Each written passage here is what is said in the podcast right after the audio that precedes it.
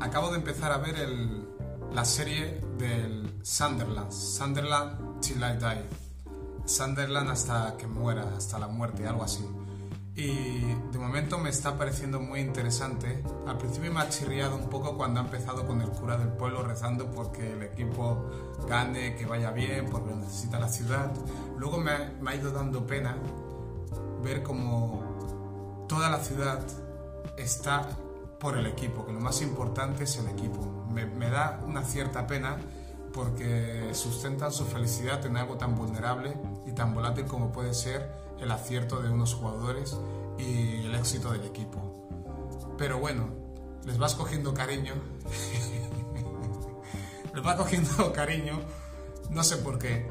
Quizás al vivir en una ciudad grande o criarme en una ciudad grande como Barcelona, eh, lo veo de otra manera.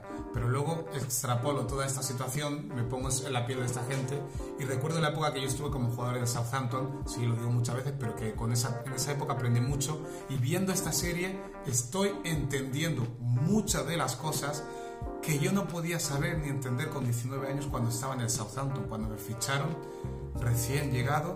El equipo no, iba, no estaba en segunda división, ni mucho menos, estaba mucho mejor que la situación del Sunderland por lo que veo en esta serie, que todavía voy por el capítulo 3, si no me equivoco. Y... Pero entiendo porque la, la tipo, el tipo de persona, el tipo de aficionado, la ciudad es muy parecida a Southampton en cuanto al fútbol se refiere porque, por ejemplo, en Southampton el fútbol era el mayor atractivo, entre comillas, para el fin de semana. Todo el mundo que podía ir al estadio estaba lleno, la gente se moría por el equipo aunque tampoco los veía tan sufridores como los puedes ver en, Sunderland. Puede influir también que Southampton en su sitio con mar y las ciudades con mar tienen otro rollo. Aunque ahora que lo dice Sunderland tiene mar, no tengo ni idea. Pero bueno, Southampton tenía esa magia del mar, el puerto deportivo. Eh, aparte de industrial, era turístico, entonces tiene otra vida. Pero igualmente la tipología de la gente era exactamente la misma. El club era el orgullo de la ciudad, era el entretenimiento número uno y, y claro, yo viví una situación que yo llegué y yo pensaba que yo era importante cuando llegué allá. He visto en una parte del tercer capítulo que fichan muchos jugadores para arreglar la situación.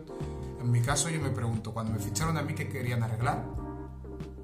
Yo venía del español B, yo no venía a solucionar nada en el club, pero era un fichaje de tres años yo era una apuesta de alguien.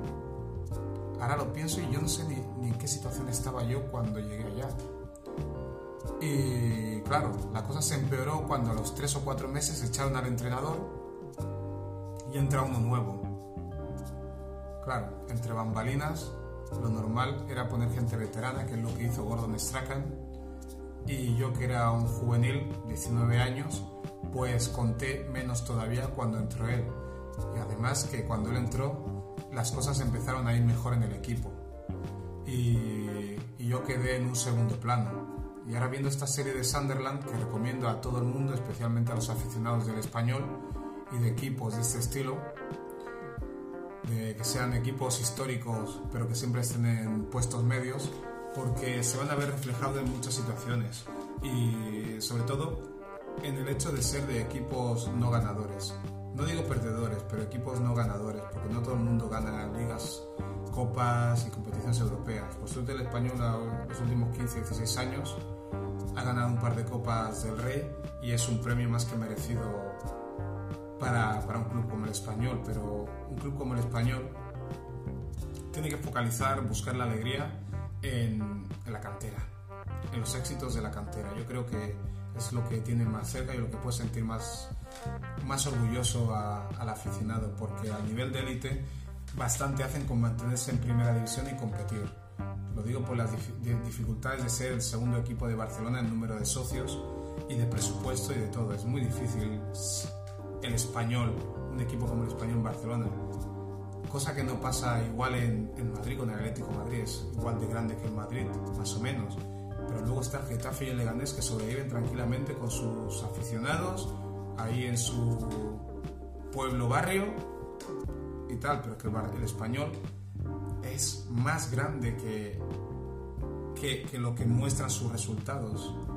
Pero bueno, estamos hablando de Sunderland y de Southampton. Que todo va relacionado porque estamos hablando del mismo fútbol, que es no es el fútbol B, es el fútbol low.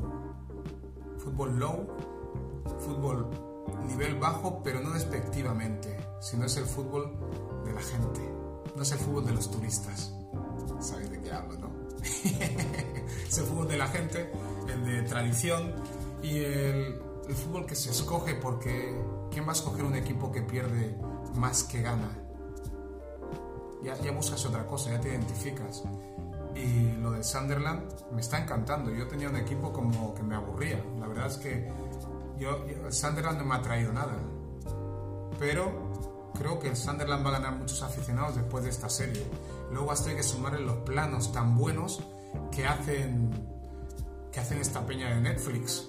Por primera vez ves en el fútbol bien grabado, porque las películas de fútbol, las grabaciones son horribles, los planos son paupérrimos cuando enfocan a los pies de los futbolistas y encima son tipos que no saben ni correr.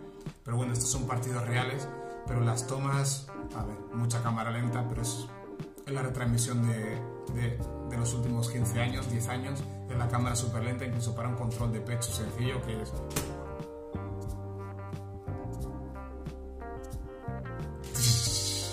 que parece épico y es un gesto sencillo pero está hecho con muy buen gusto. Muy buen gusto cómo siguen a los jugadores que fichan, las declaraciones que hacen, cómo enfocan a los aficionados. Miedo me dan, cómo insultan, insultan al entrenador como locos. Ojalá mucha gente se vea reflejada en esos aficionados y sienta cierta vergüenza porque yo creo que esta gente no le han hecho un favor sacándoles en una película, en una serie, insultando al árbitro como lo hacen. Van a pasar vergüenza, pero seguiremos viéndola. Esta es la primera parte. Todavía estoy en el capítulo 3 y no lo he terminado. ¡Sunderland!